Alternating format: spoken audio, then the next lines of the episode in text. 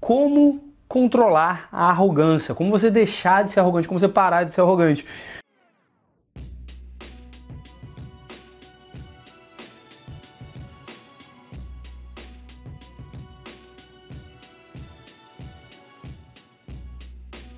E existe um caminho muito simples de um passo só para você uh, controlar, né, para você cuidar da sua autoestima de um jeito que você não se torne arrogante.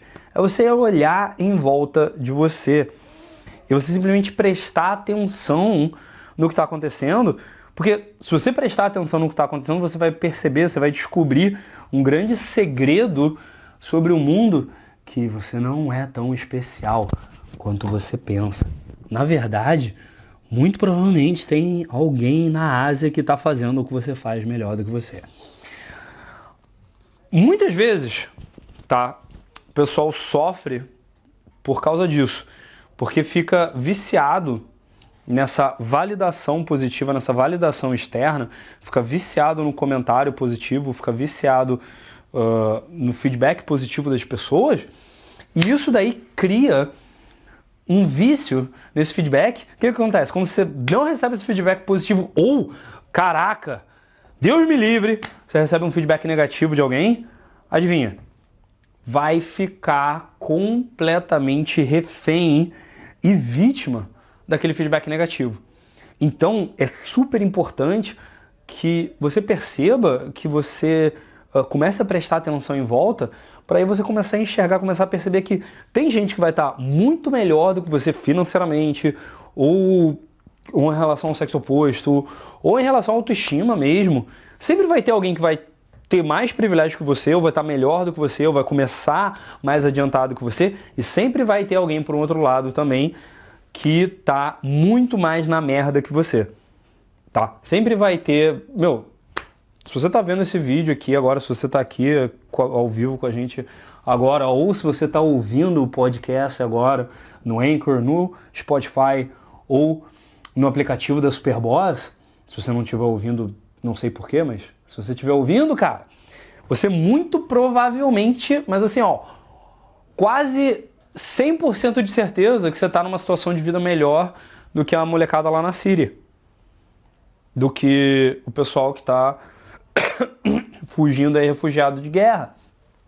Você está numa situação muito melhor uh, do que a, a, galera aí sobrevivendo, as vítimas aí do, da, das guerras, das eternas guerras civis aí uh, nos estados da África, nos países da África. Entende? Então assim, você sempre, você nunca vai estar no topo ou na base, na, na base da base da base da base da base, na pior situação do mundo sei lá, menos que você vire o próximo Bill Gates, mas assim, vai ser um em 8 bilhões.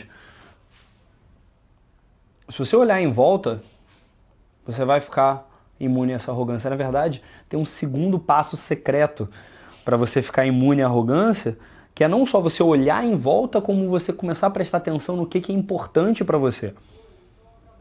Muitas vezes o ego e muitas vezes essa, toda, toda essa questão de você tentar se fazer melhor do que os outros, tentar se comparar com os outros, vem de uma função, da, da, principal função do ego, que é o medo de morrer, é o medo de deixar de existir. E o que, que o ego faz? Tenta te proteger o máximo possível e tenta te colocar acima das outras pessoas, porque uh, no entendimento do ego, no entendimento mais básico do nosso cérebro, uh, é nessa posição que você está mais seguro. Então ele vai fazer o possível para você para tentar te colocar nessa posição. E aí que tá. É, você aprender a silenciar o ego, dizer para ele assim, olha, beleza, obrigado pela dica, obrigado pela informação, mas o importante para mim agora é fazer isso aqui.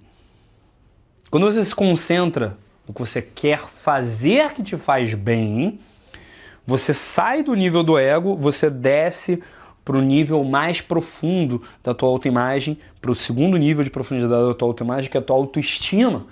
O ego é tudo que você projeta para fora para tentar se proteger das outras pessoas. A autoestima é tudo que você faz que te faz bem, que te faz feliz, que te deixa uma pessoa melhor, que te deixa concentrado no que é importante para você. E a sua essência, que é o nível mais profundo, é o que você é.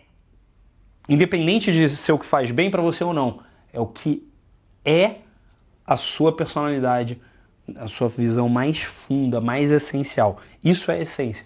E aí que tá.